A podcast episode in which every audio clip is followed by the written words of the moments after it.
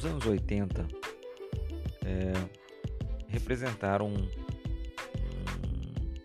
um, momento de grande mudança para no que diz respeito à perspectiva é, ambiental. É, uma primeira é, situação que eu posso remontar para vocês é, foi a existência, o surgimento liderado com 21 líderes de 21 países diferentes, liderado pela Gro Brandtland, que era a primeira-ministra da Noruega na época, é, criando um documento que ficou conhecido como Nosso Futuro Comum. Esse documento também é conhecido como Relatório Brundtland, que é o sobrenome da primeira-ministra. A importância desse documento é trazer a ideia da sustentabilidade, do desenvolvimento sustentável. Essa temática ainda era embrionária nessa época.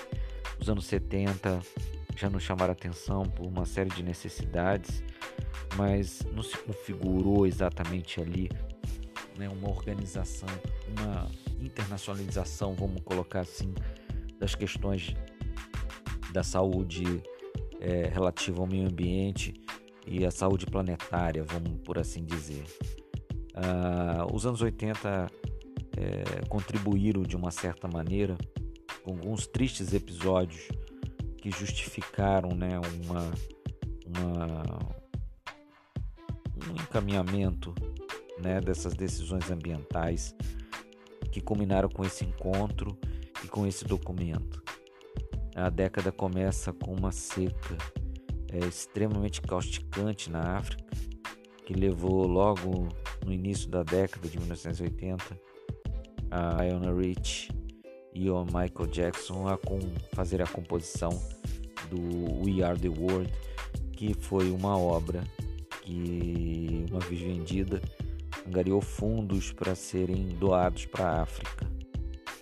É, logo depois tivemos um, um incidente incrível de proporções consideráveis numa usina de uma multinacional norte-americana que operava na Índia, na cidade de Bhopal, onde houve o vazamento de isocianato de potássio que ocasionou, além de mortes diretas, uma série de sequelas como cegueiras, por exemplo, em muitos indianos. E ainda nessa década, nos anos de 86, tivemos o incidente de Chernobyl, que se não causou muitas mortes diretas, houve um vazamento de radioatividade que se espalhou inclusive pela Europa. E no ano seguinte, em 87, a gente teve um triste episódio aqui em Goiânia é, do Césio, um equipamento, um material radioativo que está no equipamento é, hospitalar abandonado num ferro velho, e esse sim né, ocasionou é, um número bem significativo de mortes e além de fazer quarteirões inteiros da cidade de Goiânia ficarem isolados por conta da radioatividade.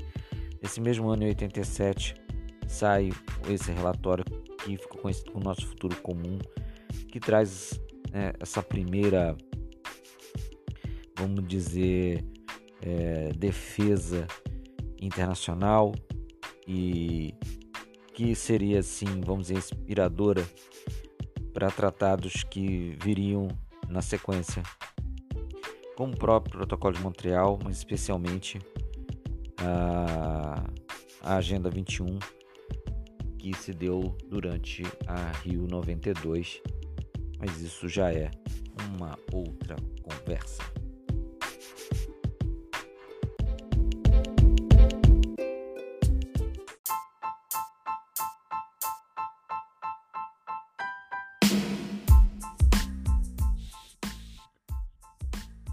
Controle de uma praga, existem várias possibilidades.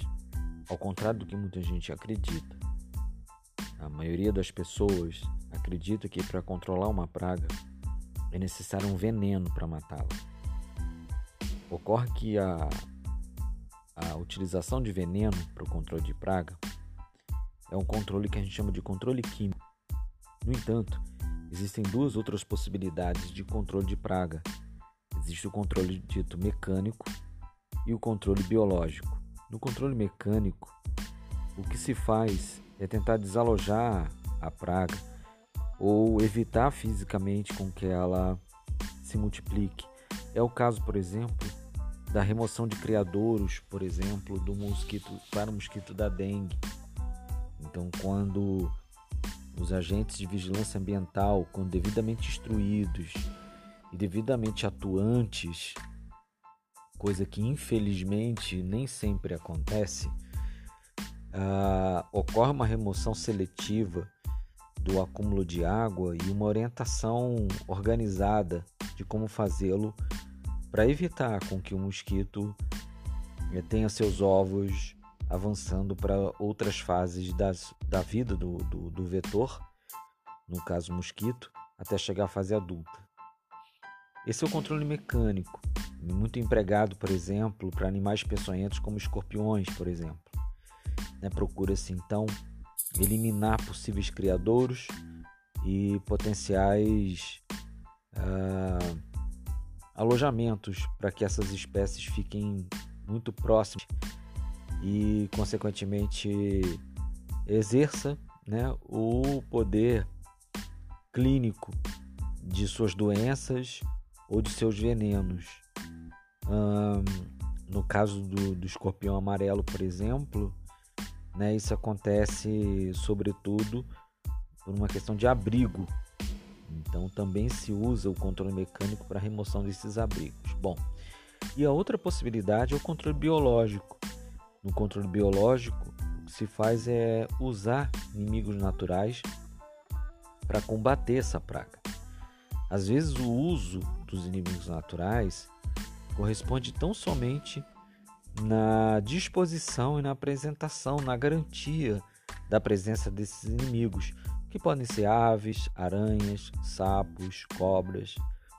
Então, a simples, a simples atitude de preservar essas espécies oportunizaria, a, como eu disse, a possibilidade do controle biológico delas.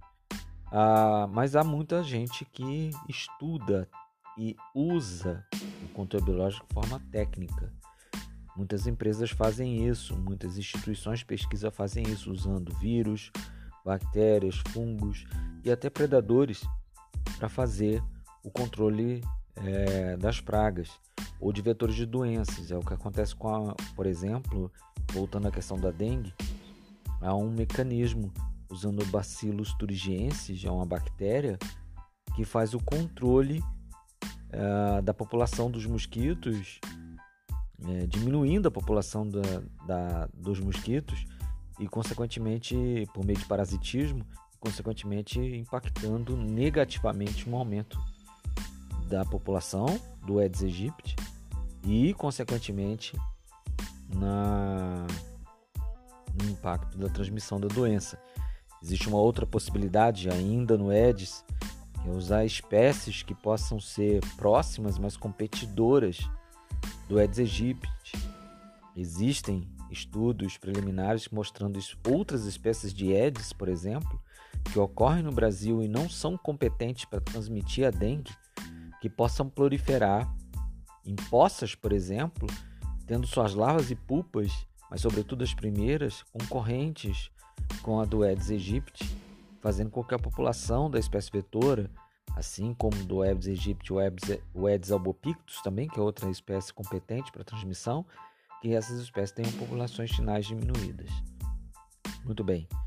Então, o controle químico, que é o uso de venenos, o uso de inseticidas, por exemplo, tem alternativas, alternativas que, de uma forma geral, é, num primeiro momento, podem se mostrar até um pouco mais é, caras, vamos dizer assim, em função de todo um desenho que se fez e para a produção da substância química de controle das pragas. Mas os benefícios ambientais podem superar em muito o passivo da presença dessas substâncias químicas na natureza Sem contar que muitas dessas substâncias químicas não são só tóxicas para as pragas, para os vetores da doença, mas são tóxicas para toda uma geração de outros organismos que não tem nada a ver com o problema desencadeado pelos organismos alvo. Então temos opções e precisamos equitativamente trabalhar para que elas sejam realmente pensadas e executadas como verdadeiras alternativas para que não ocorra o controle químico e não como versões é, utópicas ou até contra-hegemônicas e desnecessárias para o debate do controle tanto das pragas quanto dos vetores de doenças.